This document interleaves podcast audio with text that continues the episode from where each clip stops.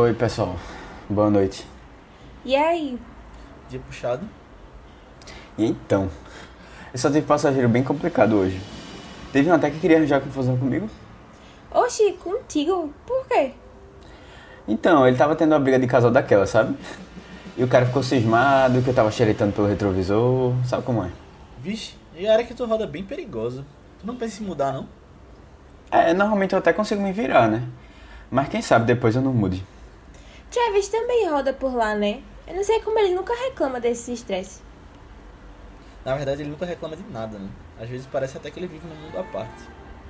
É mesmo, ele sempre parece estar bem tranquilo. Qualquer coisa, pega umas dicas com ele.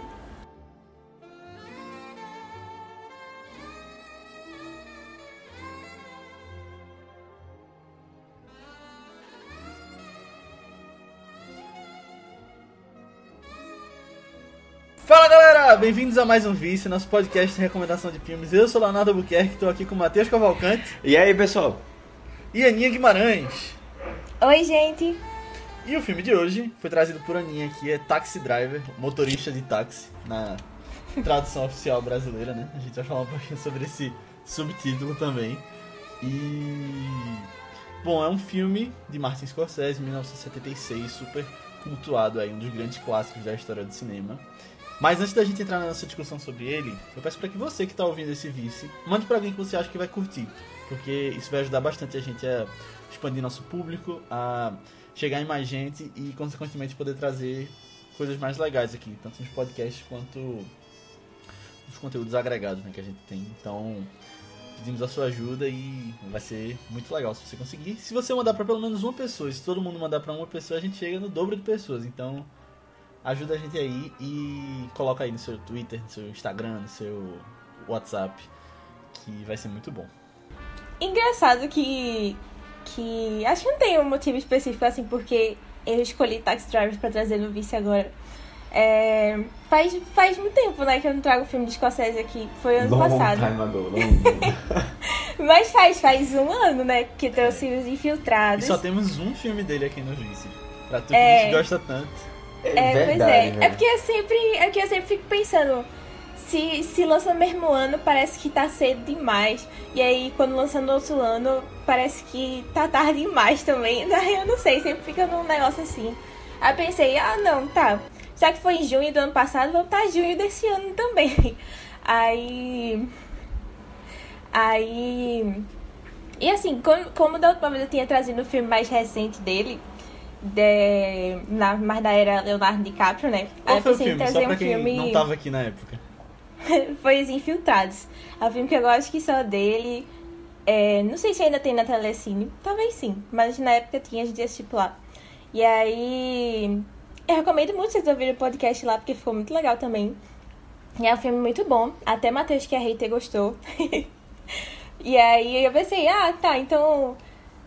Acho que eu, eu queria trazer um clássico de Scorsese, mas eu. Acho que ainda quero guardar mais os outros que eu curto muito também. Aí eu, ah, ok, vamos trazer Taxi Driver, né? Foi um dos primeiros filmes dele que eu vi também. Acho que faz uns dois ou três anos que eu vi ele pela primeira vez. E, e era um filme que eu gostava muito também. Tipo, não é o meu ultimate favorito de Scorsese, mas é um filme que eu, que eu gostava muito também. E aí eu escolhi ele. É... E assim, eu sempre falo aqui, né, como eu tenho preguiça de reassistir filmes. Toda vez que eu vou assistir, reassistir um. Até uns que eu indiquei, eu fico meio com preguiça de começar. É, e Taxi Driver eu lembrava muito da história ainda. Muito, muito da história. Acho que foi um filme muito marcante pra mim. Não sei se você é início de Scorsese também, o início da paixão pelo diretor, assim. Mas eu lembrava. Acho que eu só não lembrava a última cena dele. É, e e, e foi, foi muito interessante. Acho que foi uma das melhores reassistidas da minha vida agora, sabe? Porque eu já comentei também em alguns outros podcasts que eu, que eu venho andando muito cansado das coisas ultimamente. É, várias semanas, muito cansada até para assistir filmes. E eu tinha deixado um pouco mais isso de lado também. Só que desde quando começou Taxi Driver, aquela entrada do táxi com a musiquinha, o jazzinho tocando, parecia, ai, sei lá, parecia que reacendeu uma chama assim de, meu Deus do céu, eu gosto muito desse filme, eu gosto muito dessas coisas. E à medida que ia vendo as cenas iniciais, eu ia lembrando de, meu Deus do céu, vai acontecer isso, e é tão legal, e não sei o que. E, é um filme que me encanta muito, sabe? É meio estranho dizer isso também. Por, enfim, pelo final do filme e tal, né? Pelo personagem principal também. Mas, mas é um filme que. Putz, é. É um filme que eu olho para ele e eu entendo porque é que eu amo cinema, sabe? É, é um filme que eu olho pra ele e eu entendo porque Scorsese é um dos meus diretores favoritos, porque eu amo esse esses filmes dele sempre, sempre conseguem me atingir num nível muito, muito pessoal. Sempre conseguem me fazer sentir muitas coisas, sabe? Principalmente esses da era mais antiga, assim, primeira fase, Robert De Niro e tal. Eu senti uma conexão maior com eles também. É, e aí, putz, foi maravilhoso. Depois que eu terminei Taxi Driver, eu me senti. Eu me senti revigorada, de verdade, pra parar e assistir outros filmes de novo. Que eu tava querendo ver há muito tempo. Parecia que eu, o sentimento foi muito de que eu tava precisando desse filme há semanas, desse sentimento de novo, desse encanto com o cinema há semanas. E eu não, não, não tinha percebido que eu precisava disso, sabe? E aí, putz, foi maravilhoso. Eu acho que nessa reassistida eu gostei mais ainda do filme. Até que eu parei pra pesquisar mais coisas agora, né? Que ia fazer podcast sobre ele também. E curti mais ainda. Parei pra ver vídeo que é tipo um áudio, na verdade, de Scorsese falando sobre filme, e aí eu gostei mais ainda também. Adoro ver pessoas falando, quer dizer, tipo, cineastas falando sobre filmes, né? Já falei isso também. E foi maravilhosa minha experiência, mas eu tô curiosa pra saber o que é que vocês acharem, qual a relação de vocês com o Taxi Driver.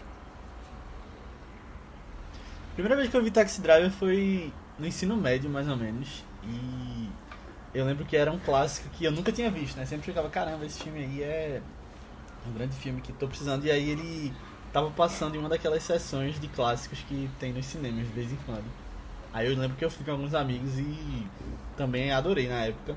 Desde então eu vi mais algumas vezes, né, ao longo dos anos e eu acho um dos grandes filmes da história também. A Aninha falou tudo isso aí, do porquê dele ser um, um, um filme tão cultuado e tal. E o Martin Scorsese ser um grande diretor e eu concordo plenamente. É um filme que tem um estilo que eu curto muito, que é todo mundo que acompanha a gente aqui há algumas semanas já sabe que eu gosto muito de filme noir, né? Eu acho que é meu estilo favorito de filme. E ele é um exemplo clássico de neo-noir. E que eu. Eu gosto muito de como ele é feito também. E. É o que a Aninha falou, né? Scorsese ali, ele tava bem no início da carreira e a gente viu ele amadurecendo ao longo dos filmes, mas eu acho que esse aqui ainda é um dos grandes filmes dele. Curto bastante, foi uma ótima uh, uma ótima uh, ideia de Aninha trazer aqui agora e acho que a gente vai falar muitos detalhes legais aqui sobre ele. Então, gente, é, eu acho que de todos eu tinha. Foi a primeira, foi a primeira vez que eu estava assistindo o filme. É aquele filme, clássico filme, que é bem clássico, eu nunca assisti. ah, é, os, os clássicos que eu vou deixando pra lá, né? É, mas assim, foi interessante uma coisa que eu, que eu observei é que muitos filmes deu para sentir que foram influenciados só por ele, sabe? É um filme realmente que, pô, várias coisas pequenas você vai pegando assim, pô, isso lembra tal filme, isso lembra tal filme. E, e foi interessante ver, ver, ver esse filme já tendo uma, uma referência grande, assim, sabe? Pra você comparar. É, foi interessante também ver um filme mais antigo de Scorsese, é, que eu acho que eu não tinha assistido nenhum dele assim tão antigo. Mas. É, e, e sim, também eu acho que não estava acostumado com esse tipo de, de, de, coisa, né? Esse tipo de filme, assim, eu acho. De Scorsese. É, eu estava mais acostumado com aquela, aquela, aquela questão de, de máfia, né? É, pra mim é a cara de, de Scorsese, é o que eu lembro, assim, primeiro. E esse foi uma outra pegada totalmente diferente. É, e aí eu já achei também mais interessante, sabe? No final foi um filme que eu gostei bastante. E a gente vai discutir, acho que algumas coisas bem interessantes aqui sobre o filme. É, se você não conhece Taxi Driver, se você não assistiu o filme, primeiramente vai assistir, tá? vai assistir e depois venha ouvir aqui, porque a gente vai comentar com spoilers. Mas ele fala basicamente sobre é, esse motorista de táxi, Travis, que ele tem. Na verdade, é uma pessoa meio com vários conflitos internos. E ele tem vários momentos de insônia, várias noites. É, e aí ele decide virar motorista de táxi, né, pra arranjar o que fazer na noite, basicamente. E aí a gente é, acompanha. É mais um filme de conflito interno, vendo o que é que ele vai fazer com a vida dele. Ele tá disponível lá no Telecine, que gente já tinha citado aí. Lá tem vários filmes legais de Scorsese, por sinal. É, recomendo a maratona. Ele é um diretor muito legal, como a gente já falou. É, e é um filme que vale muito a pena. A gente já falou aqui né, logo no início das influências, né? Que no grande clássico. Que vale a pena pelo menos para conhecer mais essa fase mais antiga do, do diretor também. Acho que muita gente conhece mais a fase Leonardo DiCaprio dele, Lobo de Wall Street, né? Ilha do Medo e tal. Uhum. Mas os, os filmes antigos Eu. dele também são muito, muito bons e vale muito a pena. Então é isso, a gente vai começar com os spoilers agora. É, assistam lá o filme antes, tá? Na hora de a gente está, ah, não tem problema assim, mas é, assistam lá o filme e depois voltem aqui. Agora, uma coisa engraçada sobre esse filme é que eu descobri, né, algum tempo depois de ter visto pela primeira vez, que ele foi lançado originalmente no Brasil com subtítulo.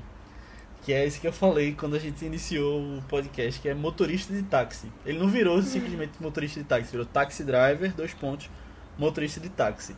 E depois de um tempo, eu acho que esse título foi meio que caindo no esquecimento, né? As pessoas foram usando só taxi driver nos lançamentos e e assim, os lançamentos em DVD, essas coisas e nos streamings. Mas é engraçado porque no IMDB, no Adoro Cinema, nesses catálogos de filme de banco de dados pela internet, ele ainda tá como taxi driver, motorista de táxi. É um grande exemplo da indústria do subtítulo, né, que a gente tem no, no cinema brasileiro. É, É, isso já faz parte da nossa cultura, esses subtítulos É. desnecessários. Não, é realmente é, é essa palavra, desnecessário, né? Porque, tipo, ou você coloca um ou você coloca outro. Não tem pra que os dois, tá ligado? E assim, realmente, quando eu fui assistir no Telecine, é, lá tá como. É, só Taxi Driver. E aí eu fui, a mãe até perguntou: tá assistindo que filme? Eu falei, pai, sei lá, não lembro. Aí ele. Ou ela. é, eu disse pra eles, na verdade, né? Disse, não, é Taxi Driver. Quando eu fui olhar assim, eu acho que não tem manhã subtítulo, não. É só isso mesmo, porque eles não, não falam inglês. Mas aí eles não entenderam, né? Tipo, qual era o filme e tal. Bom, resumindo. é, talvez Aí, se tivesse é, se subtítulo. motorista de táxi, É. Pegava. Só pra pontuar também que First Call foi vai ser lançado aqui no Brasil e anunciaram que o título vai ser a primeira, vai ser First Call dois pontos a primeira vaca da América. Tá vendo? Já se passaram aqui quase uns 50 anos e continuamos na mesma vibe. É, e nesse caso é a mesma, a mesma história, né? Poderiam, eu acho que poderia ter só chamado a primeira vaca da América ou então ter colocado uma outra, uma outra coisa. Tipo, é, o Lucas, nosso amigo do, do podcast é, 3 é Demais, deu a ideia de chamar Vaquinha o nome do filme, né? Porque tem todo um contexto com os caras querendo enriquecer e tudo mais. Acho que podia ser Ah, dois nossa, amigos e uma muito bom. vaquinha. É uma boa ideia. Dava pra ser dois amigos e uma vaquinha muito louca, porque ainda fazia a analogia vaca louca, né? Tinha, teria, tipo, três subcontextos aí nesse, nesse título. E, e tem tudo a ver, né, com os filmes. Sempre, sempre tem esse louco, assim, é bem comum nos subtítulos. Não, é. né, ali pela década de 80 você tinha clássicos como Garoto do Futuro, né? Que a gente falou na- no podcast de De Volta para o Futuro. Que, que era só porque tinha Michael J. Fox e aí eles colocavam um título parecido.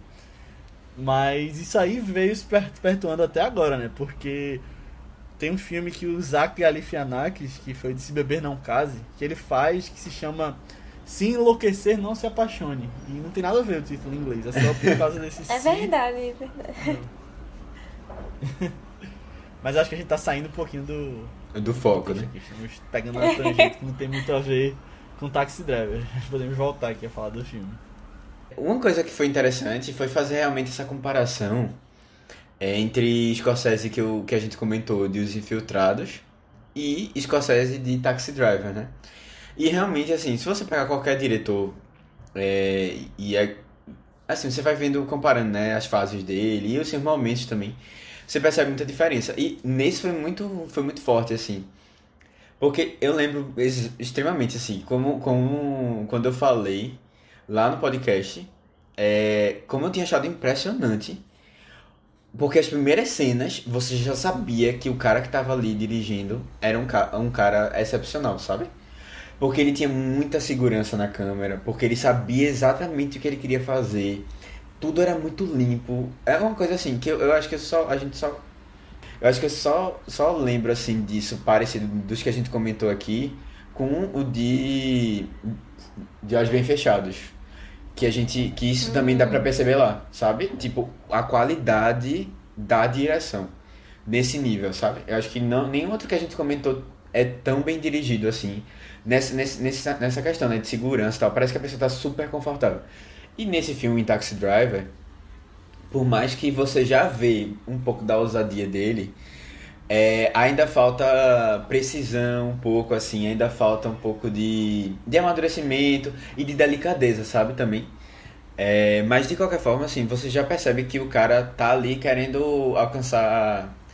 É, um, tipo, não quer ficar na mesmice, sabe? Seja como ele pega os planos. Tem uma cena específica que ele. É, na verdade, é a cena do final, né? É, da, da, do tiroteio que tem e ele sai da, da, da cena do quarto, né? Que a menina tava. E ele pega a câmera, assim, uma câmera de cima, né? É, e olhando pra, pra cena toda. E ela vai saindo, assim, do quarto. É, e você percebe que ele tava realmente. As, as primeiras cenas, elas dão um panorama quase 360 graus, né? Do que tá acontecendo. Então, assim, é, ele, ele tá querendo sair da, do, do conforto ali. Né? Mas, ao mesmo tempo, eu acho que ele não tá tão preciso. E é, é interessante ver isso, né? Tipo, o cara evoluiu bastante e ao mesmo tempo, tipo, a ousadia continua lá, sabe? Eu acho que é uma coisa bem interessante que a gente vê de diferença com relação a Scorsese e outros diretores também é é que ele é um cara que além dele ser muito fã de cinema, né? Ele é um dos maiores cinéfilos aí do mundo que uhum. você tem diversas, diversos comentários dele e e várias provas de que ele curte muito cinema, que vai atrás de muitos filmes, além de ser o trabalho dele, é que ele foi para a faculdade de cinema, né? E aí você tem essa diferença com relação a os diretores da nova Hollywood, né, que a gente vai entrar um pouquinho mais a fundo daqui a pouco, mas que são diretores estudados, né? Nisso a gente vê muitos casos às vezes de diretores que não foram para a faculdade de cinema e também fizeram muito sucesso e são muito bons, como é o caso de um Quentin Tarantino, né, que a gente vê fazendo sucesso hoje, que tem uma bagagem de muitos filmes que ele viu, mas você percebe a diferença em um Scorsese, por exemplo, porque você vê que é tudo muito bem estudado, sabe? A técnica que ele, fa que ele faz, ele sabe o que ele está fazendo. Eu acho que isso aí tem, tem um diferencial muito bom. Dele, dele ter estudado outros movimentos também, a questão histórica e, e ele utilizar disso nos filmes também a coisa de filmes que já tinham passado em outros contextos ali, cinema francês, talvez, que ele busca inspiração e traz aqui nos filmes dele. Eu acho, acho que é um trabalho primoroso que ele faz. Uhum. É. é, é acho curioso que o Matheus, Matheus faz só da, da evolução dele e tal. E. Assim, claro, a pessoa evolui com o tempo e tal. Mas acho que os filmes dele que eu mais admiro ainda são os, os antigos. Não. Meus favoritos também. Eu é, não sei se é. Tipo, talvez eu tô falando mais do aspecto da direção, não do filme em geral, né? Eu não sei se isso tem diferença. Sim, sim. É, não sei, é porque eu, eu, eu tenho um feeling diferente, até dos temas que ele trazia, assim, é, mais antigamente, mais dos de hoje em dia. É, não sei, eu acho eles mais artísticos também, eles de antigamente, então mais é, assim. Talvez por isso eu curta mais, tipo. É, sabe? Eu não sei. É, eu mas, acho eles mais experimentais é. também, né? Você percebe umas coisas assim que ele tava lá testando. Tem, tem um momento lá, por exemplo, que Travis, ele vai, ele vai, né? A gente pensa que ele vai assassinar lá o, é, o Palantini. E aí ele foca um tempo, dá um tempo de tela grande pra gente perceber o bottom.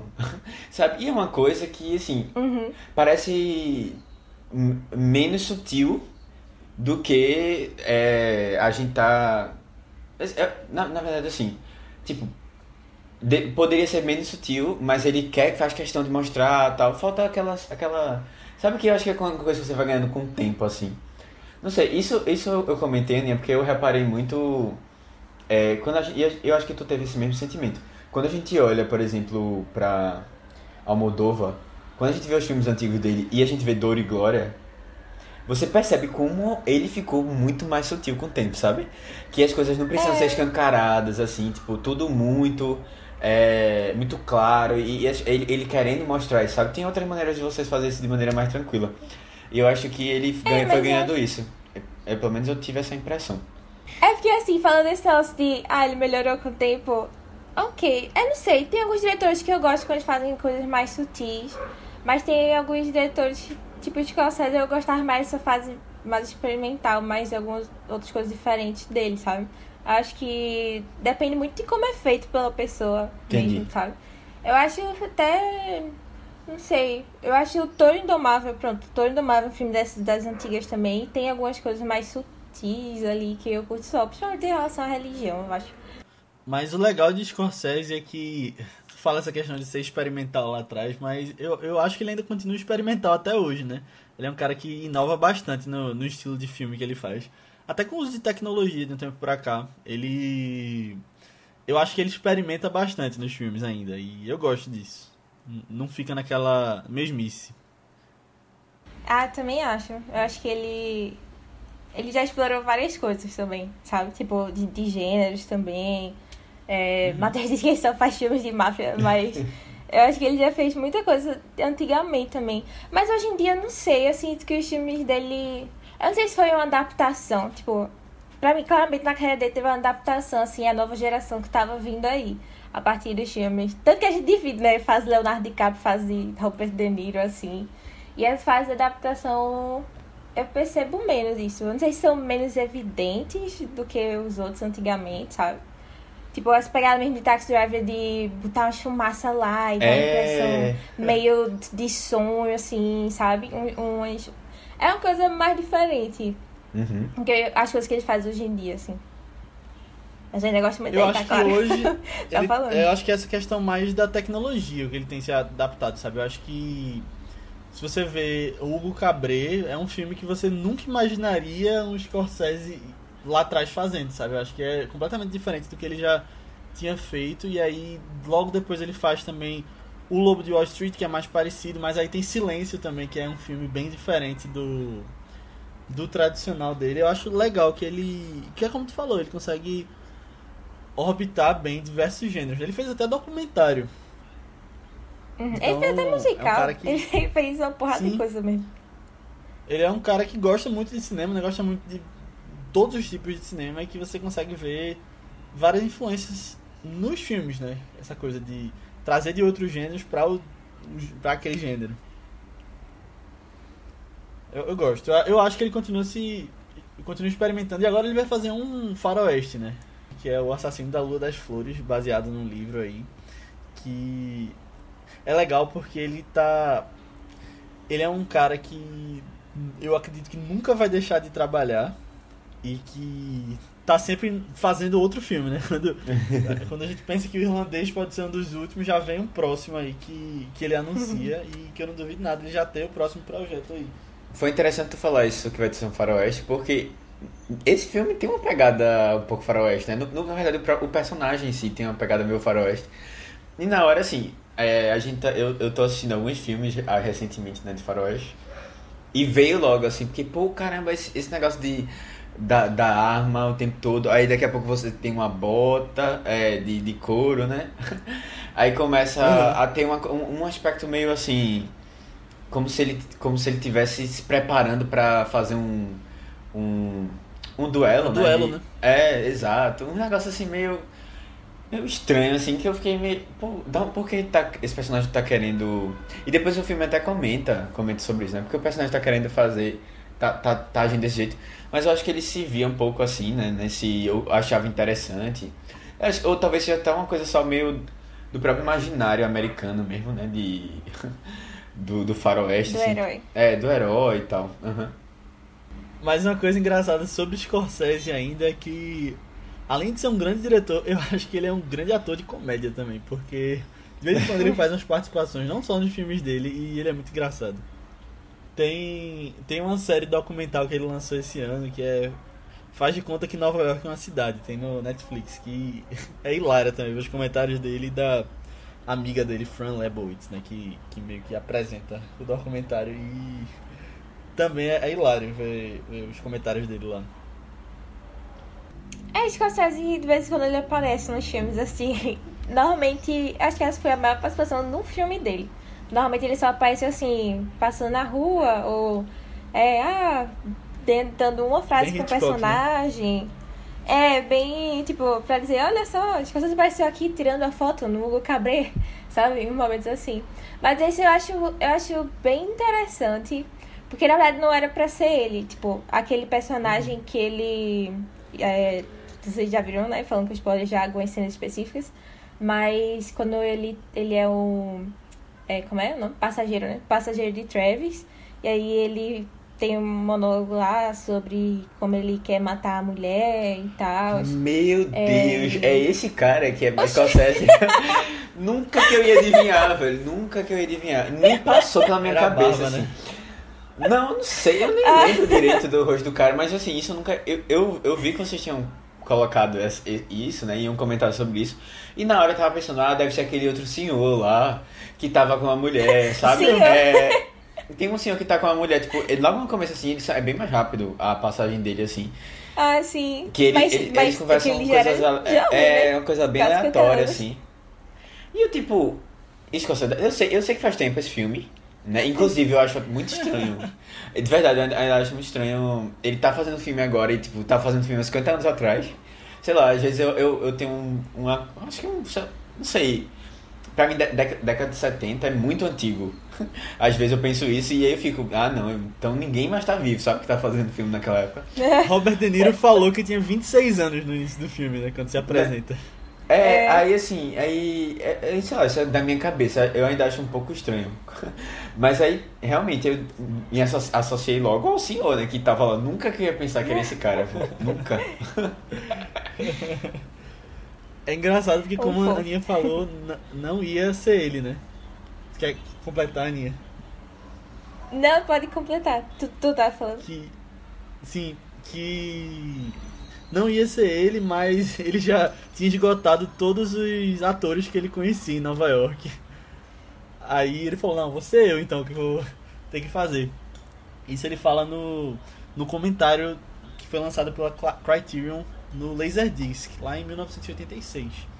E eu tava vendo, enquanto ele fazia esse comentário, que ele não tinha reassistido ao filme dele, esse Taxi Driver, até esse momento. Depois que ele lançou, ele não viu de novo até esse lançamento do Laserdisc. Acho isso. Eu acho tão engraçado essas pessoas. Quer dizer, antes eu achava meio estranho, né? Tipo, as pessoas que dizem que não assistem suas coisas. Tipo o Steve Carell, que diz que ele não assiste The Office porque ele não gosta de se ver lá e tal. Mas hoje em dia, quando eu faço algum conteúdo, eu também não gosto muito de me ver ou me ouvir, não. Então, entendo.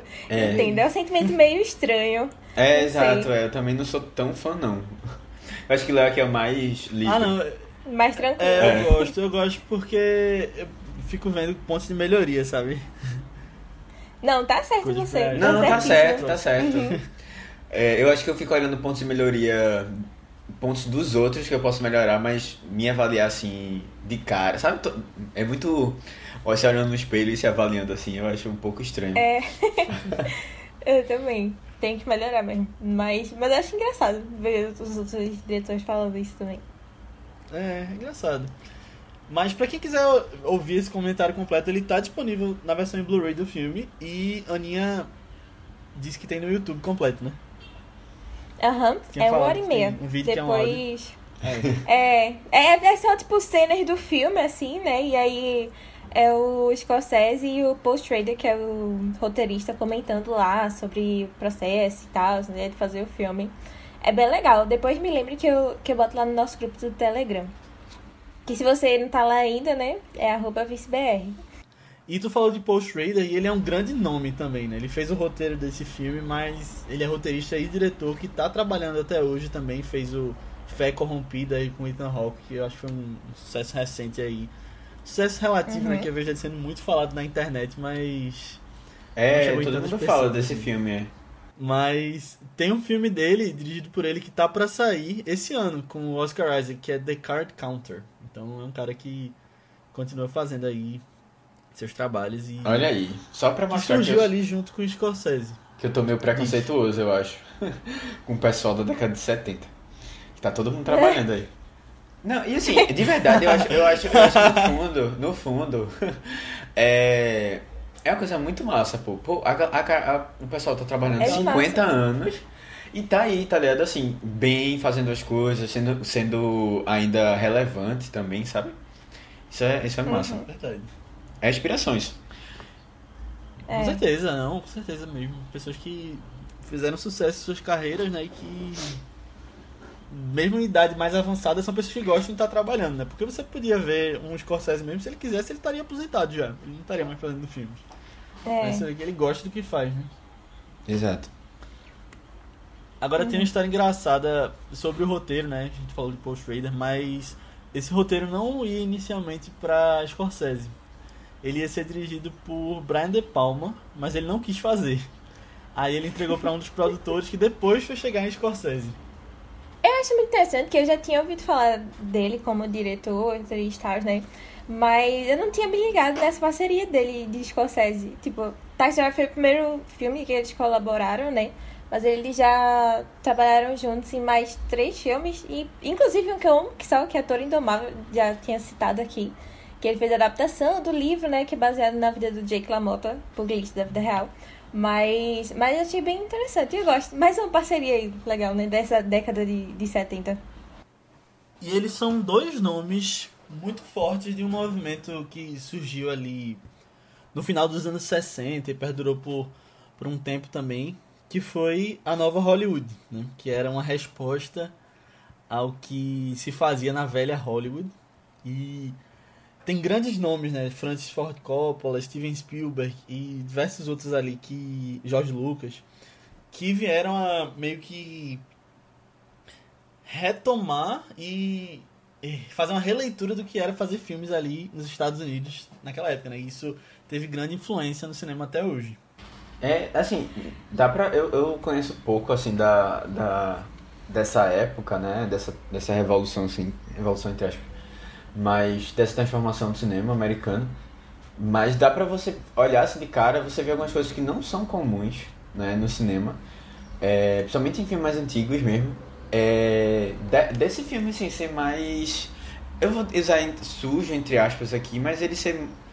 É, mais, mais assim, mais aberto a algumas algumas cenas, não, não só cenas, mas locais, sabe, que remetem a a nudez ou a, a é velho, é- ele tá indo pra um, um- aqueles cinemas que passavam pornografia, né? Assim, entre aspas, né? que- Uhum. não sei se é exatamente chama disso, mas e é- ele vai lá e ele mostra umas cenas assim, tipo, tudo muito su- é, não, também não é nada muito exagerado, não. Mas aí que às vezes ele só mostra um quadradinho ou uma cena rápida que tá acontecendo um negócio assim. E, e Mas às mesmo- vezes quando tá mostrando de longe tá embaçado, né, a tela. É, então, mas mesmo É. assim, cena. não era comum, sabe? É, isso você imagina em outros cinemas, tipo, realmente, como tu falou, talvez seja uma influência do cinema francês neles, né? Que, Sim. que tinha É, gerado os diretores da nova Hollywood, como a gente falou de Scorsese, eles são diretores estudados, né? É a diferença também. São pessoas que foram pra faculdade de cinema, viram muitos filmes e trouxeram como muita inspiração essa coisa do que se fazia na Europa. E aí vieram até desafiar as convenções, né? Que tinha lá do Código Reis, do que você não podia mostrar em um filme. E aí esses filmes, eles poderiam vir mais pesados, com violência, sexo na história. E foi justamente naquela época que começou aquela questão da classificação indicativa, como a gente vê hoje nos filmes. E aí lá é diferente do Brasil, né? No Brasil a gente tem 10, 12, 14, 16, 18. Lá eles têm uma classificação específica que é Everyone, aí tem PG, que é Parental Guidance, aí tem o PG-13, que é pra 13 anos, o Rated R, que é pra 17, e tem o NC-17, que é meio que o 18 anos, já é acima de 17, mas ah, não pode nem acompanhado dos pais. E aí são filmes super pesados mesmo, que antes eram considerados filmes X, né? Que aí você colocava filmes muito pesados na classificação igual a de um filme pornô. E aí eles criaram essas novas classificações e que veio junto com esses filmes mais, mais sujos, mais pesados, né? Com temas mais, mais sérios. Mas é engraçado sobre essa questão da classificação indicativa, só um parênteses aqui também que não tem muito a ver com Taxi Driver, mas tem um filme, um documentário muito legal chamado This Film is Not Yet Rated. É, esse filme não, não foi classificado ainda. A, a tradução acho que não é literal assim, mas procurem porque é bem legal. Ele mostra meio que umas conspirações e histórias de dentro dessa organização, que é a Motion Picture Association of America, que, que dá essa classificação indicativa para os filmes. Eu acho que a nova Hollywood, pelo menos dos, dos cinemas, ou dos movimentos de cinema que eu que eu explorei um pouco mais, é o meu favorito, sabia? Ele te, eles têm um quê tão de desilusão, mas eu adoro. Esses finais assim, tristes, mas esses estudos de personagens também. Não sei, eu, eu curto muito. Ah, eu ia falar uma coisa mais pro É fim, muito legal. mas assim, pô, tá gritando aqui, sabe, pra falar. É, Hum. ele- na hora, esse filme, tem várias referências que eu, que eu fui olhando, assim, né? Tipo, pô, isso aqui me lembra tal pessoa, isso aqui me lembra tal pessoa. Mas tô falando agora dessa desilusão, eu me lembrei muito no filme de dois filmes que estão muito relacionados, na verdade, que a gente já comentou aqui. Que é um é o de Wong Kar Wai, que a gente falou, é, e o outro foi de Sofia Coppola. Primeiro, eu acho que... Aí tu diz os nomes dos filmes para as pessoas que É. estão diz o nome. Não, então, aí... É amor a toda prova, né? Isso. Enquanto e descontos. E, exatamente, Aninha. Amor é toda prova e encontros e desencontros. Que eu acho, eu acho interessante, assim, é, tem essa vibe bem... Vamos passear de carro pela cidade. e na hora isso eu lembrou, mas assim, eu não sabia se tinha uma referência direta a esse filme especificamente. Eu ainda não sei se tem, mas... Mas bom, tem essa coisa super de desilusão. E assim, é um filme... Drive tem um pouquinho disso, né? Também. É, também. E assim, é um, é um filme que Sofia Coppola disse abertamente, não, eu, eu me inspirei muito em Kar Wai, né? Só que esse filme também eu fiz uma conexão muito grande, de Ta- Taxi Driver eu fiz uma conexão muito grande com Wong Kar No caso, nesse filme de... Ai, como é o nome do filme, Aninha? Amor a toda Amor a toda prova. Isso, de Amor à Amor... flor da pele. Eita! ah, eu sempre confundo esses dois. de- Ah, de- tradução Mas de é, Amor- foi eu também, acho que né? lembra muito por causa da, da fotografia também, né? A coisa Também, da fumaça exato, da fumaça, dessa coisa noturna, dessa coisa é, da, do meio neon, assim, sabe, que tá passando. E assim, Sofia Coppola se inspirou muito em Wong Kar Wai. E eu sabia que Kar Wai, já, eu tinha, na, na pesquisa que eu tinha feito pro outro filme, eu sabia que ele tinha se inspirado em Scorsese. E aí, assim, dá pra ver muito diretamente, assim, essa, essa relação, né? Principalmente nesses dois filmes, eu acho. Eu senti muito parecido, assim, um, a pegada, o clima, sabe? É aquele clima, assim, no caso lá, é, Amor à Flor da Pele é aquela coisa meio é, Seul, né, assim, né? Mas tem, tem É uma, Hong uma pegada parecida, né? É, é Seul, né? É Hong Kong. É Hong Kong? Eita, Sabe, meu ó, Deus. em off, em Não? off. Não, ah, é, É Hong Hong Kong, é Kong. isso. O É, filme é de Hong sabe Kong. Hong Kong, Minha foi gente. mal. Eu entendi tu falando Seul, eu pensei que tu queria falar cu, sem falar palavra. Meu Deus. Não, gente, foi mal, Seul não. É Hong Kong. Hong Kong. Quer dizer, eu não sei, eu não sei se é É, ambientado lá, não lembro. É, eu não lembro mas se era lá era é em. Tóquio ou é em Seul. Quando ver era em Seul, Tóquio não era, não. mas bom, eu não sei. Tóquio é o outro. Bom, minha gente, resumindo, assim, é, é todo, até o tema e a maneira como você foi feita, né? Algumas referências na fotografia e tal, me lembraram bastante. Calma, o tema lembrou? Não, tema essa coisa, essa coisa que tu falou da. É, O clima. do, não, é o clima meio. Tu falou uma palavrinha específica. Quando tu tava falando de De sonho? Não, de sonho não. Tristeza. É, não, não era tristeza, era tipo desilusão, acho que alguma coisa assim. Ah, Era uma palavra assim, que lembrou um pouco, sabe? Essa coisa meio. Porque o filme, ele, ele é. Ele não expressa muito sentimento, sabe? É, visualmente. Você percebe o cara, o, o que ele tá dentro, ele tá se modificando, tá tendo uma transformação. Ele tá, ele tá, ele tá meio perturbado, assim. Mas demora um pouco pra ele, ele agir, né? Mais forte, assim, dessa maneira. O filme todo é é muito mais assim, a gente sentindo que as coisas estão mudando, mas fica naquele jogo, assim. Não sei. É verdade. E ele tem muito comentário político, né? Muito sutil, é quer dizer, nada sutil, né? Tô falando muito sutil, mas assim, é, às vezes pela conversa dele, mas também com a questão do candidato, né? Ele, que tem, mas isso é uma coisa muito da, da própria nova Hollywood, né? Voltando aqui um pouquinho ao tema é, dessa parte da discussão, que muitos filmes ali traziam essas discussões políticas, né? Eles até olhavam para os Estados Unidos de um jeito diferente, né? Porque era um período ali de guerra do Vietnã, ele mostrava críticas a esse estilo de vida americano, ao que acontecia realmente nas ruas do país e que Taxi Driver é um bom exemplo de, de uso disso, né? Que o tempo todo ele tá falando da, aquele personagem é um personagem muito forte, né? Assim, de com as, as opiniões políticas dele, por mais que ele diga que não entende muito disso, ele tem ele não está satisfeito com o que está acontecendo, né?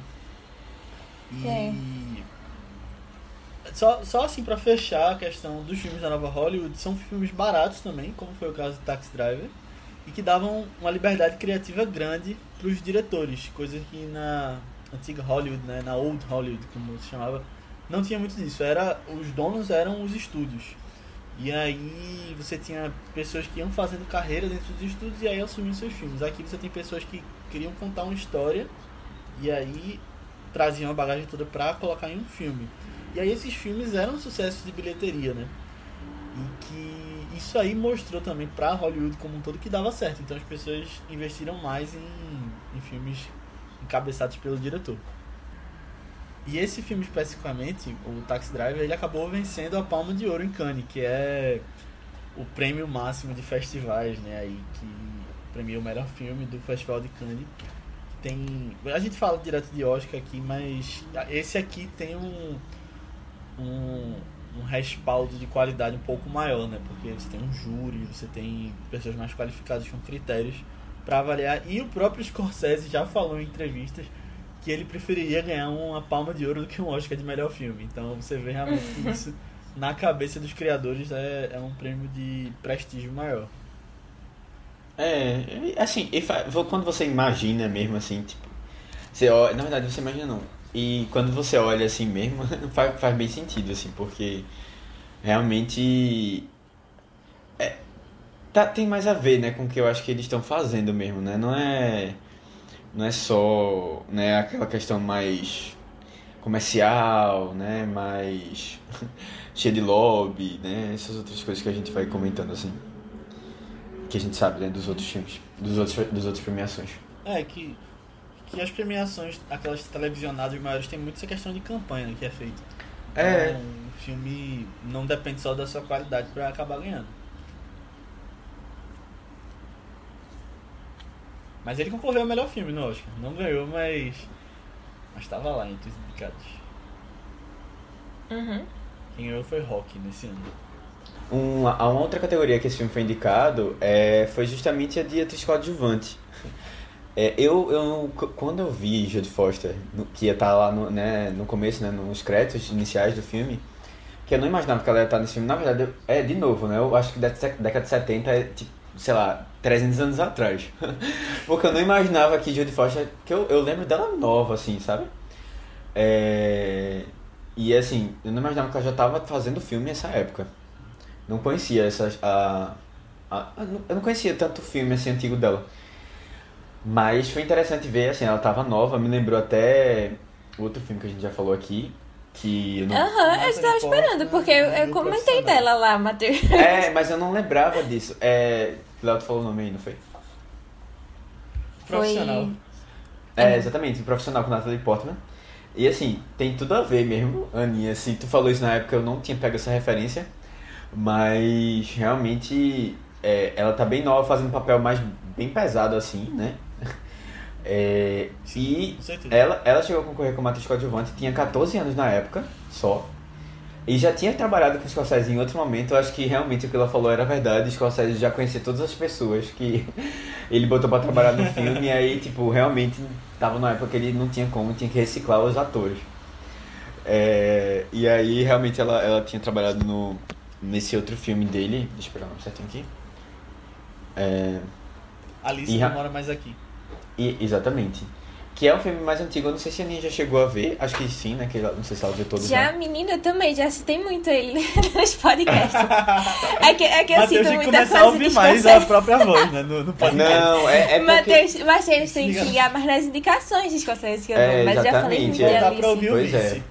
Aninha, bora indicar mais, né? Bora indicar mais pra eu assistir, porque realmente mas- fica difícil você só ouvindo o nome, principalmente se você não tem muita referência é, de decorar essas coisas. Mas aí, minha gente, Uhum. essa dica é importante.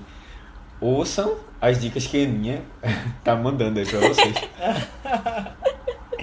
Ai, mas eu gosto muito de Alice. Eu não lembrava que ela tava no filme. Quando tu botou lá o ponto, eu fiquei, ô, gente. Porque talvez acho que ela tava muito novinha, né? E, tipo, no filme, a Alice, ela se muda muito de lugares. Aí ela deve ter sido, tipo, uma das amigas do filho dela em um dos lugares, sabe? Mas nem tinha me ligado, eu só lembrava dela em Taxi Driver mesmo. Mas sim, a Alice é muito legal, é muito legal. Eu adoro. Eu vou trazer no futuro. em algum momento no futuro, eu trago. Não, e assim, Aninha do futuro, né? É. É. E, e foi engraçado que eu disse, pronto. É, é de novo, né? Eu sem com zero noção de tempo e de espaço. Mas eu, eu jurava, pô, que ela era. Porque assim, tem uma cena que ele, ele para e uma, uma, uma pessoa vem, uma mulher, vem no táxi, a gente não vê o rosto dela. Ele, ela dá a mão assim, tipo, você vê que ela tá, alguém tá vindo assim, ela dá a mão. E depois é, não mostra ela atrás do táxi, né? Eu disse, pronto, é Judy Foster. Só que ela já era uma mulher mais velha, assim e tal. E eu disse, pô, caramba, interessante que ele apresentou ela aqui. Não, ela apresentou, ele apresentou ela aqui, né? Mas, tipo, pra deixar o mistério e tal. Porque tava lá, né? Como primeiro nome, assim, um dos primeiros nomes a apresentarem. Disse, ela vai ser super importante, não sei o quê. E aí deixa esse suspense ar, achei interessante. Aí quando veio, não tinha nada a ver, era só uma pessoa aleatória. e é realmente Judy Foster era uma criança. Engraçado que a década de 70 pra Matheus, ao mesmo tempo que parece ser há 500 anos, parece que faz 10 anos, né? Com a idade dos atores. É, não, mas é realmente é porque eu não imaginava que ela atuava desde cedo, sabe? Eu não conhecia isso dela, não. Aham.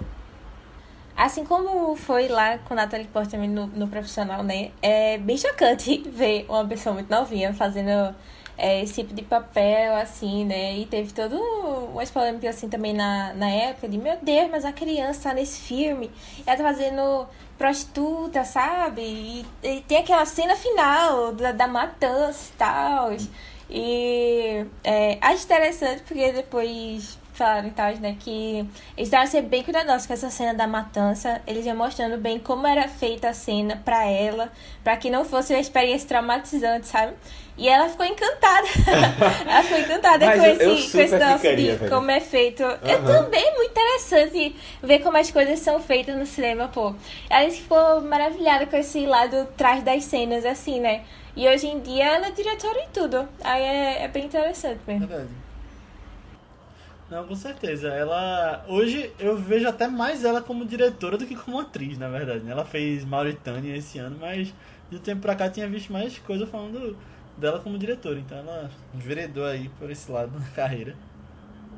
Eu super teria essa reação, porque realmente, tipo, e parece muito real, né, e tal, e, e deve ser interessante. Tem alguns diretores que usam até desse artifício, né, tipo, da surpresa, é, para que os atores, ou, ou de cenas assim mais chocantes, para que os atores realmente tenham reações genuínas lá e tal, mas... Não, isso é horrível, né? Não, é horrível. É. Tem- tem depende, até caso- depende.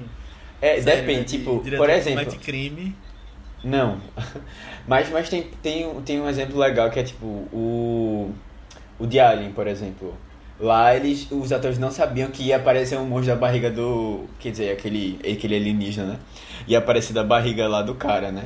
E aí todo mundo teve uma reação. Ah, Alien. Eu pensei que você tava falando Woody Allen. Não, Alien. Eu Alien. também, eu fiquei esperando o quê? a gente tá trazendo Alien, polêmicas aqui. Não, Alien. Que o pessoal. O pessoal, tipo, ninguém sabia que ia ter, né? É aquela cena bem famosa. E aí todo mundo reagiu assim com surpresa mesmo, Ah, sabe? legal. Aí, aí, isso eu acho menos problemático, né? Que é, na verdade acho que não tem muito É problema porque não. tem casos de alguns diretores que a gente vê. Tipo, Abusando, né? Aí. abusando é- psicologicamente das atrizes. É. Não, de isso aí, outros, é, isso aí é E demais. realmente acaba comet- cometendo crimes, né? Pra. Tipo, pra demonstrar o seu ponto. E aí. Realmente não é legal, sabe? Eu acho que, eu acho que é o exemplo. O exemplo que a gente tem que seguir é o que a gente falou no, do podcast David Lynch, né? Que eu acho que tu até comentou em outro momento, trazendo. Que é tipo, boa pessoa, você não precisa tornar o clima mais tenso, sabe? Mas às vezes uma surpresa É. legal, feita essa de Allen que tu citou.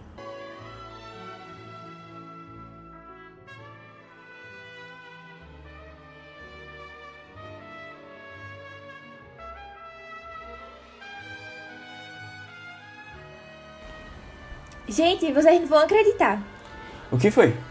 Vocês souberam da perseguição que tava tendo na rua 122? Aham, claro, só se falava disso hoje à tarde. É na minha área, né? E eu tava por lá na hora que rolou. Vi tudinho. O bandido ficou tentando entrar no táxi pra fugir. Ele tava armado e tudo. Foi bem desesperador. Caraca, e aí? Assim que ele puxou a arma pra mim, eu saí correndo. Foi uma sorte não ter acontecido algo mais grave. Caramba. Parece que a cidade tá cada vez mais complicada. Não dá pra gente bobear, não. Vocês já consideraram comprar uma arma? Tá louco? Acho que não precisa disso também, não. Não tô dizendo que precisa usar, mas só pra se sentir mais seguro. Um taxista colega meu tava falando sobre isso um dia desses. Ele conhece um cara que vende e ele até falou que semana passada a Trash pediu o contato dele. Olha aí. Talvez ele não esteja tão tranquilo quanto a gente pensava.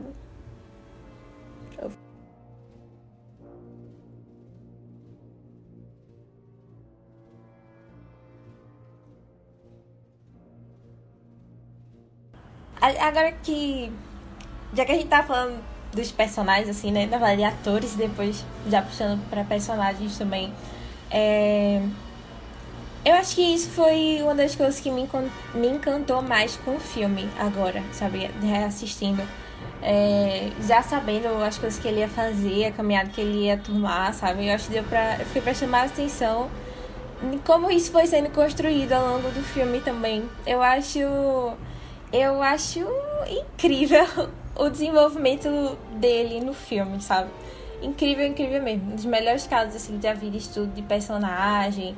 Que, tipo, a gente vê. Eu, eu não acho que é bem uma decadência dele pra esse lado totalmente hostil. Eu acho que é mais ele lutando com que. Tipo, esses dois lados, assim, o lado heróico que ele quer ser e o lado mais. Psicopata É. que ele é, né? não, brincadeira. É. Não- é, não sei, eu não diria tipo psicopata, eu diria dessa, esse lado que ele fica tentando lutar no filme, sabe? Esse lado mais obscuro que ele não Aham. gosta, O Coringa mas ao mesmo tempo dele. ele. O quê? O Coringa? O Coringa dentro dele. Nossa, mas sabe não, tipo, ah, ele odeia aquela gente na rua, mas ele sempre passa por lá, ele tá sempre lá. É, é uma coisa que atrai ele também. E você vê essa. Ele é essa... parte daquilo, né? É, é tipo isso. Ele, ele, ele condena muito essas coisas, mas ele vai pra aqueles cinemas também e tal, né? E, enfim, é, é, eu acho muito interessante essa luta. Eu acho que você perceber mais essa luta interna dele, assim. É, a própria, a própria personagem da Judy Foster, ela comenta, né? Ah, eu acho que eu só conheci uma pessoa tão. Tipo, é, é- é- você é tão estranho quanto eu, alguma coisa assim. Nesse, nesse sentido, pra mostrar que ele é um pouco parecido com que as coisas que estavam lá, mesmo ele querendo se afastar muito e achar aquilo ali um absurdo, né? Aham. E ele é um cara muito solitário também, né? Exato, é. Sim. Tudo você vê que ele precisa de uma atenção, ele quer ter um carinho, uma pessoa ao lado dele.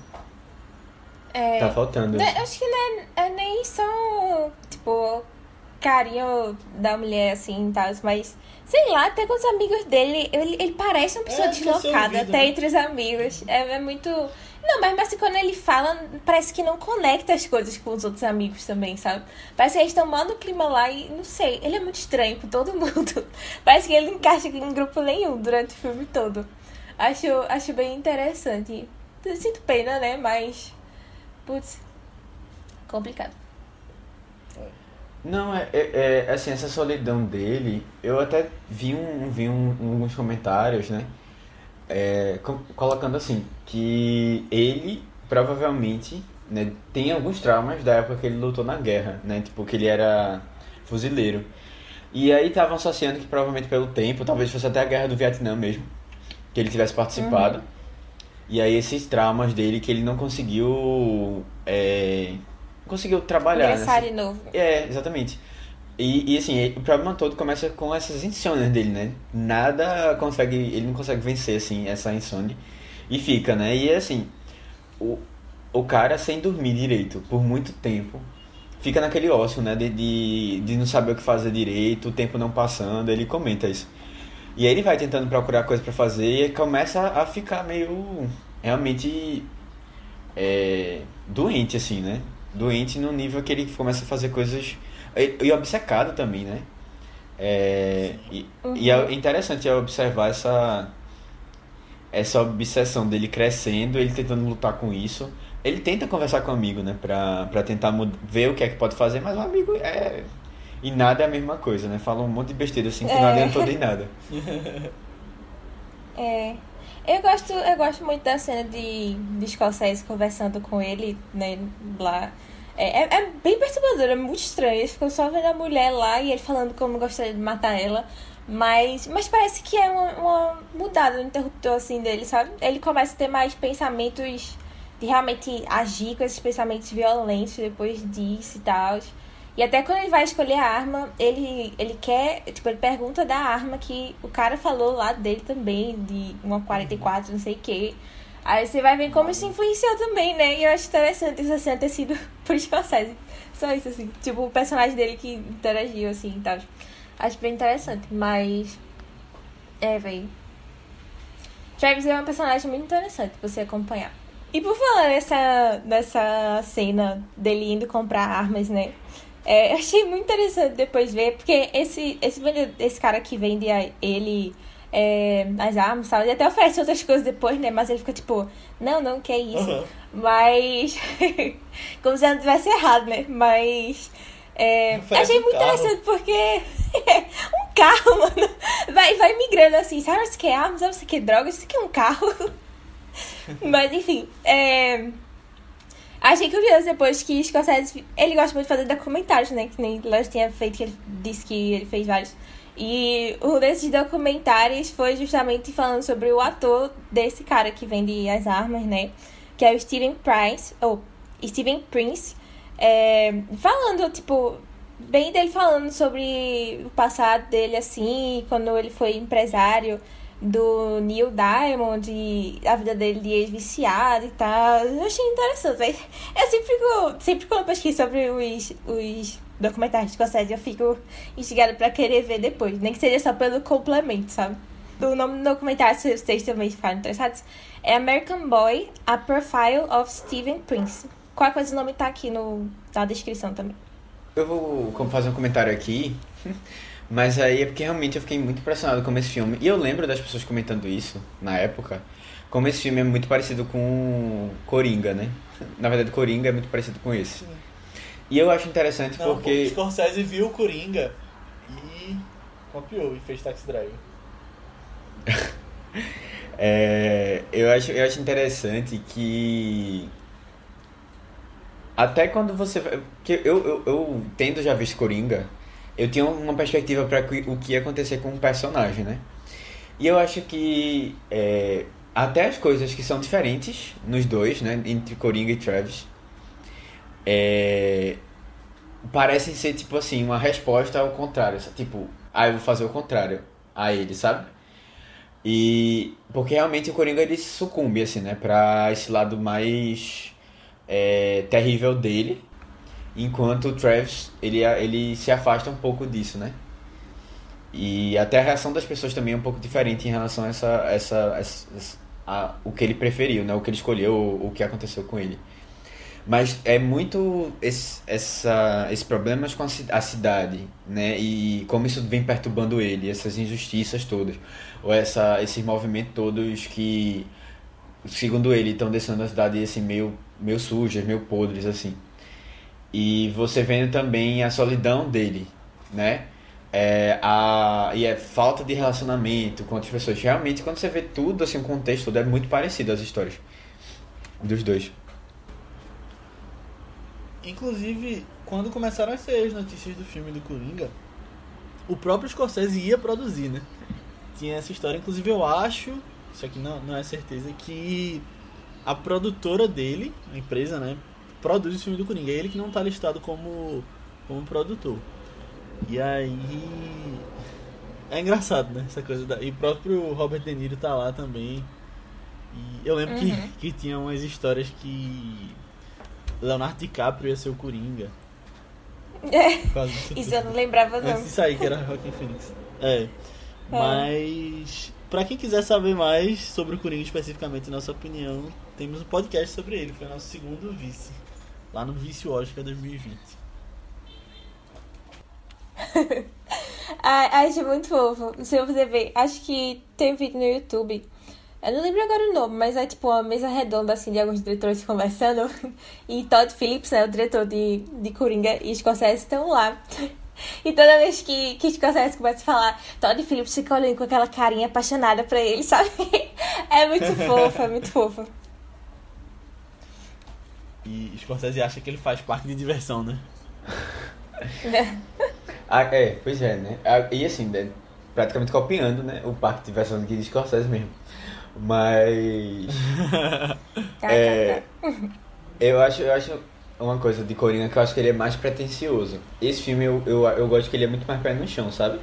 Coringa é uma coisa assim, você já sabe que vai ver um espetáculo, né? É, e esse não, esse filme é mais. Eu gostei, ele. Ele, ele, ele sabe mais ou menos pra onde ele quer ir, assim, e não precisa de tanto exagero, sabe? É, como tem em Coringa, eu acho que é tudo extremamente gigante. Acho que também tem a ver com o personagem, outros, outros fatores. É. Isso aí. Uhum. Uma coisa que eu acho meio curiosa, assim, que rolou nos dois filmes também. Na verdade, não sei se curiosa, né? Porque é a mesma sociedade. Mas é, no Coringa, eu lembro que. Eu lembro o Matheus comentando disso também. Não sei se no podcast ou entre a gente.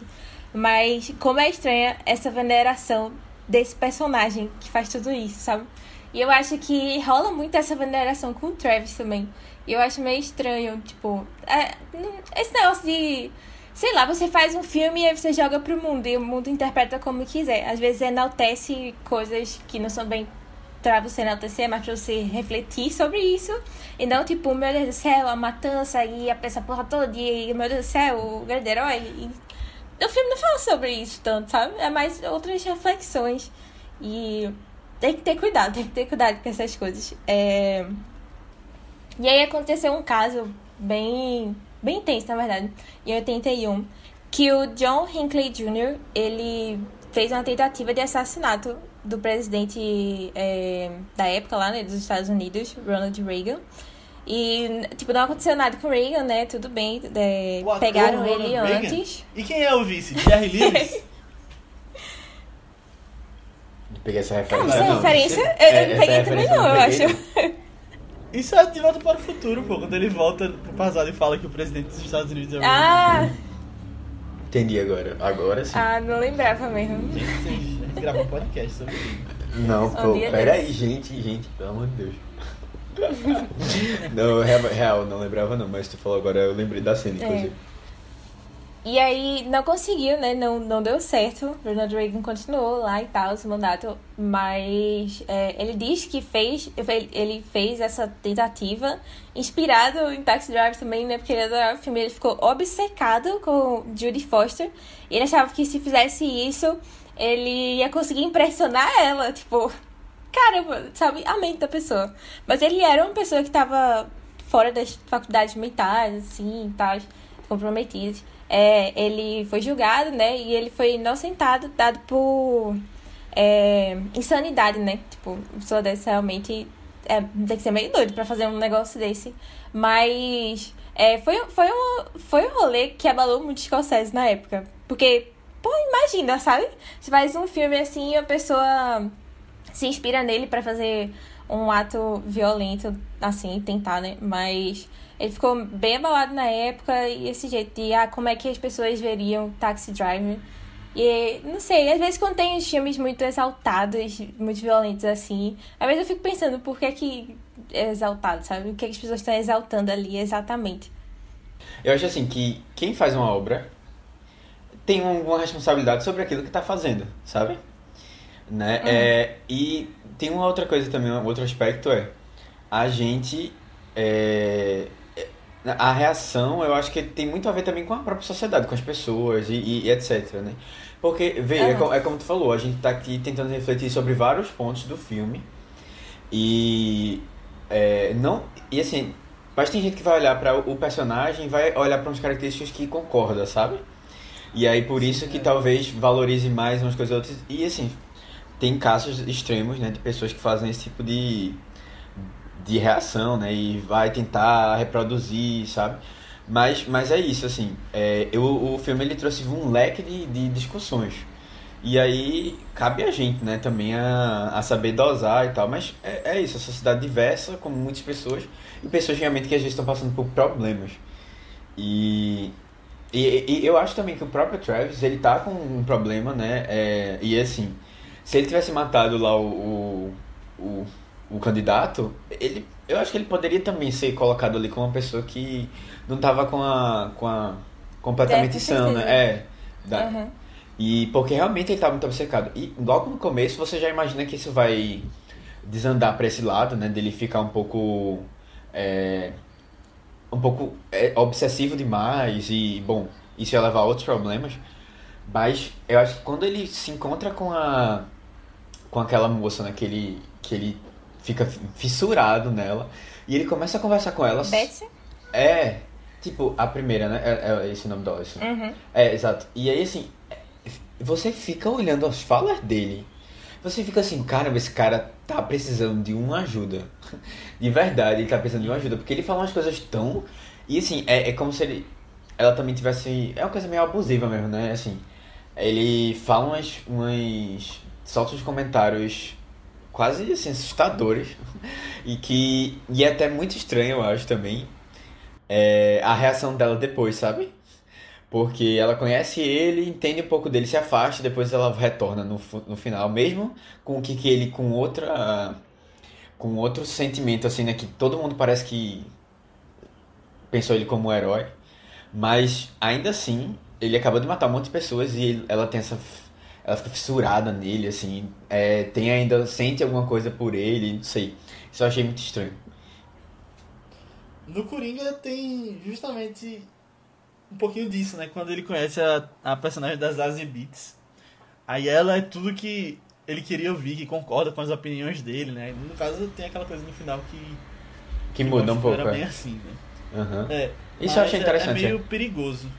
É, é meio perigoso esse tipo de filme, sabe? Eu acho interessante a gente analisar. Eu acho assim, complicado comentar sem cair numa questão de tentar limitar o artista, sabe? Eu acho que não é bem por aí, não. Eu Uhum. acho que quando você censura, isso não é bem a saída. Mas a gente consegue ler um filme de um jeito que eu acho que muitas pessoas, até com mentes mais vulneráveis, não vão conseguir saber, sabe? Vão aceitar aquilo e vão se encontrar com. Até essas falas sobre problemáticas que ele tem no filme são um exemplo disso.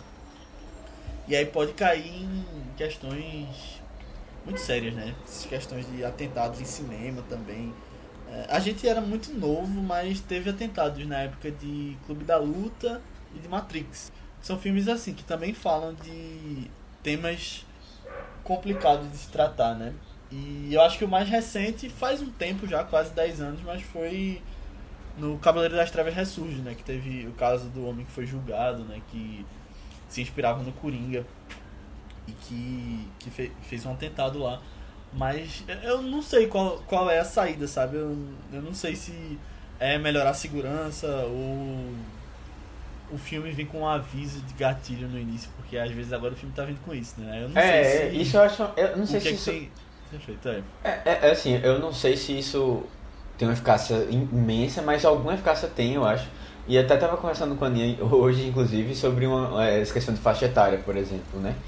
É, aí se você Sim. coloca, Hum. você vai colocando algumas informações, né, antes, pra pessoa se localizar assim um pouco. E aí cabe ela estar presente ou não. E, e eu acho que principalmente a questão de idade é um fator importante, sabe?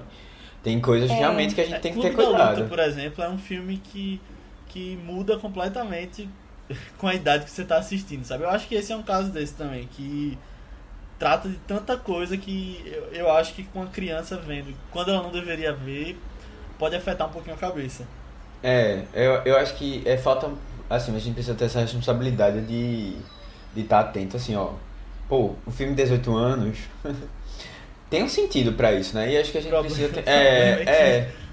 tem Bom. gente de 18 anos que tem a cabeça mais bem formada do que muita gente de 40. Pois aí, é. né? Não. É, pois é. Mas assim, É, aí também complicado. aí cabem, não sei se outros avisos. Eu acho que isso, isso é um, um caminho que a gente pode fazer, que é mais, bem simples até, né? De você é, cobrar isso e de isso acontecer, sabe? Do que outros, por exemplo, ah, é, ah você não vai fazer mais filmes que tenham é, violência muito explícita, ou sei lá, alguma coisa assim que fosse pra taxar mesmo. Mas assim, a gente falou isso também. volta pro Código Reis, né? Da, É. da antiga Hollywood. Mas aí você volta pra a discussão que teve. Essa discussão a gente tem em. é, Era uma vez em Hollywood, né? Que a gente comentou isso também lá. No podcast, se vocês forem olhar, a gente tem esse comentário, o filme traz esse comentário, né? De será que violência, assim. Tipo, a, a galera da indústria tá sendo, tra- trazendo violência o tempo todo pra gente. E, e vocês acham que isso não vai ter nenhum efeito, né? Prático? Bom, eu, eu, eu não sei se diretamente isso existe, mas a gente vê que em alguns casos específicos, pessoas se inspiram nisso mesmo e pessoas que já têm problemas né, se inspiram nisso e acabam, bom, é, realmente trazendo problemas reais, né? É. Eu não sei se vocês viram no final, porque é mais pro final dos créditos coloridos, né? Depois daquela aquele passeio de táxi ali pela cidade e tal. Mas esse filme, ele é dedicado a Bernard Herrmann, que foi o compositor desse filme. Foi o... na verdade, foi a última obra que ele fez antes de morrer. É, na verdade, ele morreu... É, é bem triste essa história, porque ele morreu quando ele tava pra fazer um outro filme, fazer música e tal. Ele já tinha visto o filme, já tinha pensado nas ideias de como fazer e tal. Só que aí, tipo, horas depois de ele ter falado com o diretor sobre como é que ia ser as coisas, ele morreu. E aí ficou, que ser outra pessoa e tal, né? E, e na verdade esse filme e o outro também são dedicados a ele. E esse filme é God Told Me To, ou Foi Deus Quem Mandou, né? Se vocês ficarem curiosos também. É dirigido por Larry Cohen. É, é bem trágica a história dele, mas ele era dos grandes compositores de antigamente também. Ele trabalhava muito com Hitchcock, é, ele fez grandes trilhas aí que a gente conhece, tipo a de Um Corpo que Cai, a de Psicose, é, Intriga Internacional e algumas outras colaborações desses, desses grandes filmes de Hitchcock, né?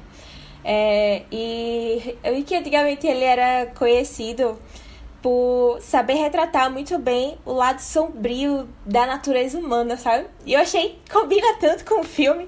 Tipo, não é à toa que, que Sco- Scorsese escolheu ele a dedo, assim, pra fazer esse filme, sabe? E, sinceramente, é, é, eu não lembrava tanto da trilha sonora dele. Mas assim que eu vi aquele jazzinho Taxi Driver, já me bateu uma nostalgia muito grande do filme. E aí, já entrei na vibe, sabe? E vai tocando jazzinho o filme todo. Mas já entrei completamente assim na vibe. E, ah, se tornou uma música queridinha pra mim. Eu gostei É muito. lindo mesmo aquele jazz. Não, e assim, é, foi, e- essa, a trilha sonora foi um dos fatores assim, principais pra todas as referências que eu fui pegando, sabe? E, Uhum. e assim, e- eu, eu tinha até discutido isso, o Léo não tava no momento, mas com a Aninha, porque eu disse, Aninha, eu acho que. Eu, eu senti uma pegada meio noir nesse filme e tal, a Aninha colocou alguns pontos assim, aí eu fiquei pensando, será que tem mesmo ou não tem? Ela até comentou no, início do podcast que sim, que acho que tem.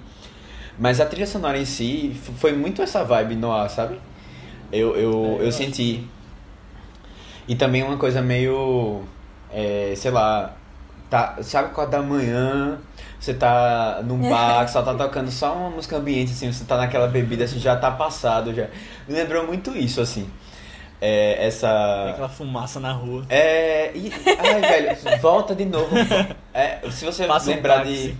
Se você lembrar de é, Amor à Flor da Pele, também tem, pare, não lembrou na hora, sabe? Bom, não sei, é, me puxou algumas, algumas referências, assim. Mas foi interessante. E realmente é muito bonita essa, essa trilha. Eu acho que ela, é, ela combina essa, essa, essa parte do, do, do metal, não sei se é um saxofone, alguma coisa assim. E aí, aí daqui a pouco tem um, outros, outros, outros momentos que vão se encaixando, assim. Eu achei bem, bem legal mesmo. Muito boa. Instrumentos de sopro, né? Dizer assim, pra É. não se comprometer. É, exatamente. Sim. Algum metal, assim, de, de sopro. Boa. Eu acho que teve, tiveram duas coisas que me deixaram, aí já encaminhando pro final, né, da história do filme, que me deixaram um pouco assim. reflexivos, eu po- reflexivo, eu posso dizer assim. É, uma das coisas foi, e aí eu queria questionar vocês assim sobre isso. Vocês acham que essa obsessão pelo, pelo candidato Palantine, ela, ela, ela foi muito, assim, ela foi trabalhada o suficiente? Porque eu, eu fiquei, quando eu parava pra pensar assim, por que ele não gosta do, do, do Palantine? É, tinha, tinha a questão que ele estava associado com, com Betsy, né? E Betsy tinha, tinha, essa, tinha essa, essa relação dele com Betsy. E aí, lógico, né? O cara. é, a mulher rejeitou ele, então ele já ficou com esse.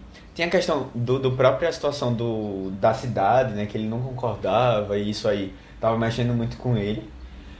Mas ao ponto dele, do momento ele gostar e simpatizar e apoiar bastante o cara, ao ponto dele querer assassinar ele lá, né, lá na, na, na- no comício dele. Eu, eu não sei se foi tanta. Pra mim foi uma surpresa, assim. Não o ato em si, mas uma surpresa a mudança dele, sabe? De, tão rápido. Eu não sei se ele pegou esse cara como um exemplo. É, e assim, eu sei que a gente sabe que ele, era, ele se tornava obsessivo com, com pouca coisa, sabe? Ele já era muito obsessivo, mas eu não sei, não sei se vocês sentiram essa. Não sei, é uma coisa não um pouco trabalhada, mas assim, uma mudança rápida entre ele gostar dele e depois ele querer matar. Não sei. Eu acho que tá muito associado ao que tu falou, que tava na cabeça dele tinha uma relação grande com a mulher, né? Porque antes Valentine anda no táxi dele, ele tá super gente boa, tá gostando de conversar, super simpático com ele, concordando, e aí a questão dele tentar matar foi depois do, do fora que ela deu, né? Aí eu acho que na cabeça dele tá muito ligado a essa obsessão. É, eu também acho, eu também acho. É... E assim, eu acho que tudo que ele representa também, sabe? Ele é aquela pessoa, assim, né? Políticos, na verdade, são pessoas para representar o povo. E o, o, o slogan dele era muito mostrado no, no, no filme também, Aham. risos, né? Falar isso dos políticos. Mas é, We are the people. E tem até aquela discu- discussão do, do outro cara no telefone também. We are the people, we are the people. Olha e eu acho que isso fica muito. Tipo, ele odeia as pessoas. então, assim. é, e eu acho interessante. Travis é muito, muito obsessivo com as coisas. E eu acho interessante que a gente tem dois paralelos. Quer dizer, ué, um paralelo que fala. Um paralelo, assim, entre a Betsy e a Iris, né? Ou é Isis? Iris, que é Iris, a é. Foster.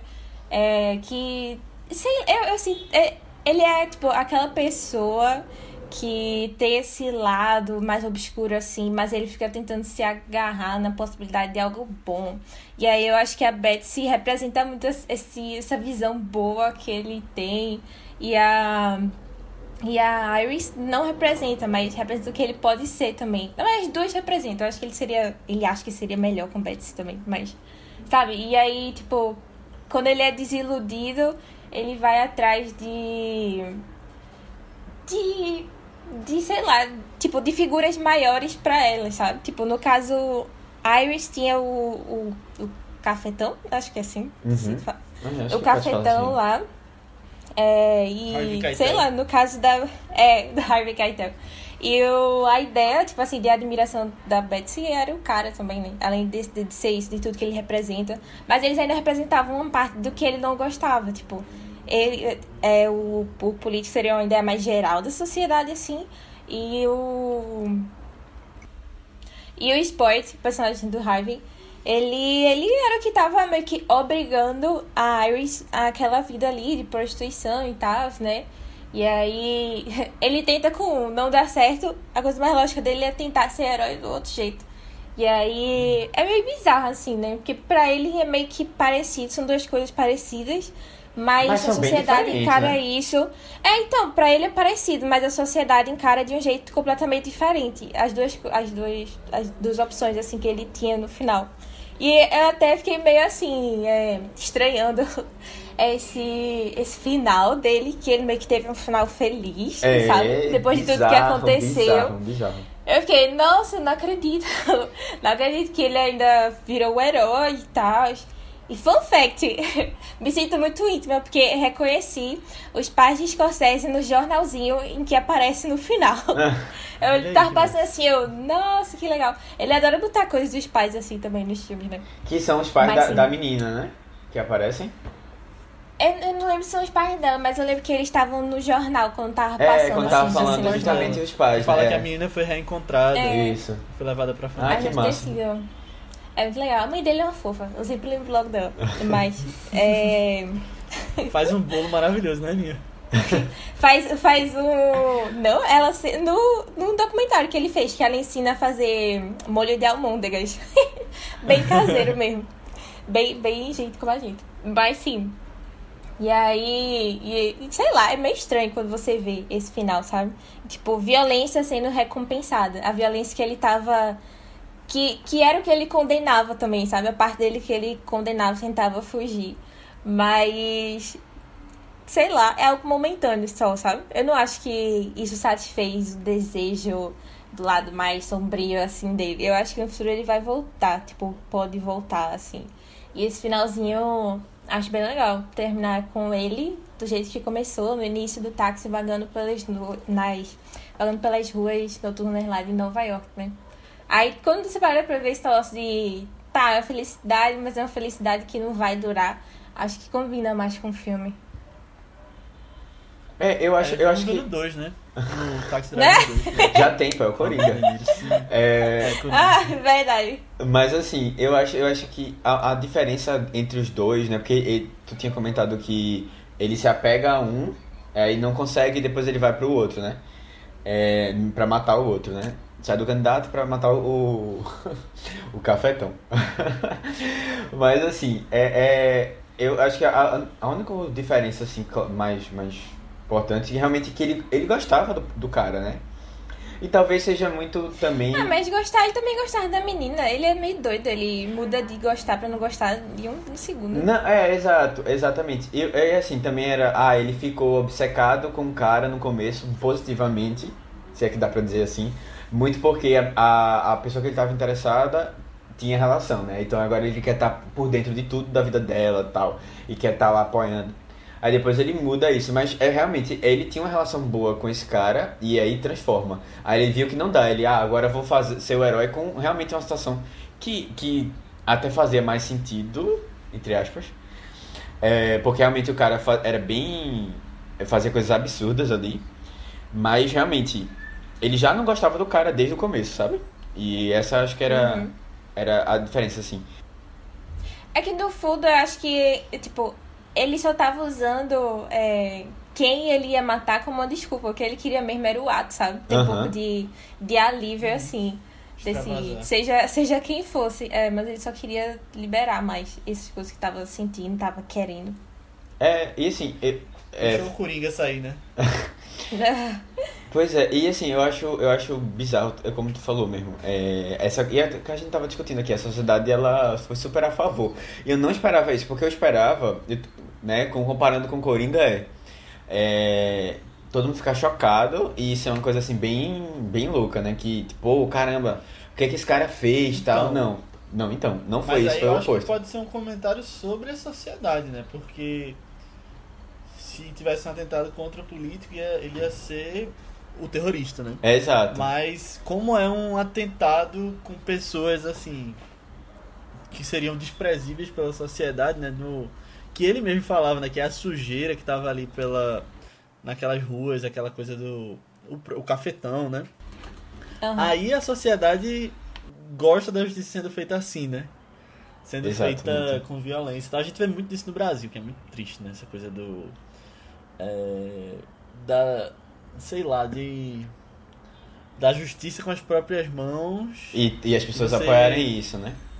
aplaudirem um ato super violento, sabe? A gente vê isso acontecendo É. recentemente, assim. é, assim, É, exatamente. é. operações pelos morros, sabe? Que vem acontecendo. Uhum. Sem entrar em muitos detalhes, mas. é meio complicado. É, exato. Total. E a televisão vende todos os dias super violência, né, pra, pra sociedade e a gente. A, a- a gente aplaude isso quando vê nos filmes muitas vezes, né? Uhum. Eu curioso isso. Tipo, da, da, da pessoa que tá assistindo ter essa sede por violência. Agora não tô mais falando de noticiário, mas assim, nos filmes. Que a gente não pode saciar na, na vida real, sabe? Assim, falando da sociedade como um todo. E aí dá, dá umas audiências gigantes para filmes super violentos. E, na verdade, eu acho que isso é muito mais É. até nos Estados Unidos, né? Nem aqui, sabe? Essa coisa das armas, essas coisas. Isso é um ponto até pra gente refletir sobre a dualidade e se comparar com um personagem, né? Tipo, uma coisa é, que a princípio é até estranho ver, mas é, Scorsese e o, o roteirista também, o Paul, eles, eles falam que muita gente dizia que se identificava com o Travis, sabe? É, até o roteiro foi basicamente é, inspirado, assim, né? Quando- o Paul tava numa fase. Me sinto íntima chamando o cara de Paul, mas. quando o Paul tava numa fase bem bad, assim, também. E aí, quando tava no hospital, ele so- sofreu, assim, uma epifania e começou a pensar em seus taxi driver e tal. Mas. É... E ele disse que até já teve gente que veio falar pra ele, tipo, Ei, é, você escreveu sobre minha. Minha vida é foda, mas tipo. É, gente que realmente se relacionava com esse. Que tem muito forte essa, essa dualidade, assim, sabe? De fazer ou não fazer, e esses pensamentos e essa coisa do ser humano, sabe? De, da constante luta, assim. Mas a questão é, sei lá. A gente tem sempre noção do que. Do que é certo, sabe? E controlar esses instintos. Parece ter uma coisa mais psicológica, assim, também, de daquele negócio. Ai, que eu não sou de psicologia, né? Mas, tipo, esse negócio de. que tem do id, dos desejos selvagens e tal, e do que tem mais noção, e. sabe? Mas é, é- é- eu acho que é um pouquinho disso que vocês falaram mesmo. E é interessante ele trazer isso mesmo pra, pra discussão.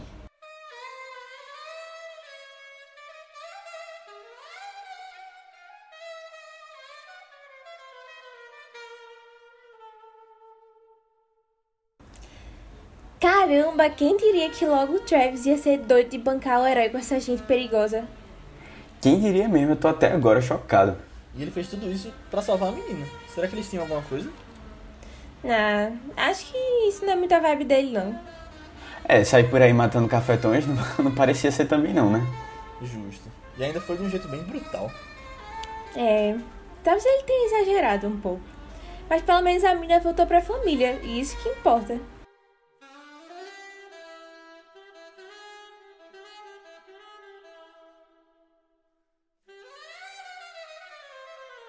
Então é isso, pessoal. Chegamos ao final da nossa discussão sobre taxi driver, motorista de táxi. Espero que vocês tenham gostado. Se você gostou, manda pra alguém que você acha que vai curtir. Manda pra alguém que você sabe que curte esse filme, que gostaria de ouvir nossa discussão. Manda pra alguém que você sabe que não viu o filme ainda e que você acha que gostaria de descobrir. Você pode vir falar com a gente sobre comentários sobre o filme, feedback sobre o episódio ou até sugestões de próximos filmes lá no nosso grupo do Telegram, como a Aninha falou em algum momento aqui no podcast. Só procurar por ViceBR lá no Telegram que você vai entrar em um grupo cheio de gente que tem comentado bastante sobre filmes e e que é legal, porque a gente vem falando de notícias, o que tem assistido e tem também as pessoas que já participaram de podcasts passados, então entra lá para fazer parte dessa, desse grupo de pessoas que estão ouvindo o Vice e comentando. Ou você pode falar com a gente nas nossas redes sociais do Vice, que são ViceBR no Twitter, Instagram, Letterboxd, Facebook, YouTube. Só pesquisar por lá, seguir a gente que a gente vai lhe responder também. Ou nas nossas redes pessoais, que são Matheus Coatua, É Matheus com TH, BCF3, tanto no Twitter como no Instagram. Aninha, No Instagram eu tô como underline Aninha Guimarães e no Twitter Marvelous MS Ana. E isso eu tô como Léo A. Albuquerque, tanto no Twitter quanto no Instagram. Mas antes da gente ir, Matheus vai falar um pouquinho sobre o filme da semana que vem. Então, gente, eu vou ser extremamente sucinto, porque eu acho que o filme me pegou muito, caso você não tenha visto ainda, né? Justamente porque eu não sabia de nada da história, nada, nada, nada. E eu só, na verdade, eu sabia que era um bom filme. e eu acho que só essa frase pra vocês já poderia ser suficiente. Vão lá assistir. É, mas eu vou explicar rapidamente, assim.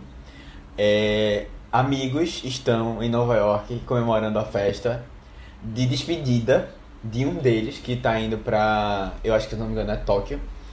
Que ele vai trabalhar lá, começa, vai começar a trabalhar lá, então fizeram uma, uma festazinha pra despedir e tal. E. Bom, alguma coisa dá errado. tá? É... é, é mais ou menos sobre isso, a história. Eu não vou, eu não vou contar mais nada não, tá? Mas o, o filme é Cloverfield, de Matt Reeves. Depois que eu soube disso, eu fiquei muito impressionado. Sim. É, que a gente já comentou sobre ele. Não foi aqui, mas foi no podcast Três Animais. Um pessoal pra falar sobre é, o filme de, de Matt Reeves, né? O Planeta dos Planeta dos Macacos, Macacos. o terceiro. E, bom, é o filme de 2008. Ele tá disponível é, no Amazon Prime Video. Mas pelo que eu vi, era nos channels. Aí, assim, se você tivesse dias grátis ainda, né? Em algum deles... Ele aí- tem no Claro também, do Now. tem? Ah, boa. Pronto. Tem. Aí vocês podem assistir lá. Recomendo assistir sem saber muita informação. Vão lá, vão lá. E semana que vem voltem, porque... Matheus, qual é o nome Puxa, do filme em velho. português? Cloverfield, não? É Cloverfield. Cloverfield Monstro. Monstro. Eita, Léo, esse spoiler aí é pesado. não, Mas é nome brincadeira. do filme. Eu tô brincando. Mas assim, vão lá assistir. e a gente comenta lá. Eu acho que muita gente já deve ter assistido, que é um filme bem conhecido. E que virou uma franquia, então a gente comenta melhor semana que vem. Mas é isso. Um abraço. Então é isso, pessoal. Assistam lá e até semana que vem. Tchau. Tchau, tchau, gente. Tchau!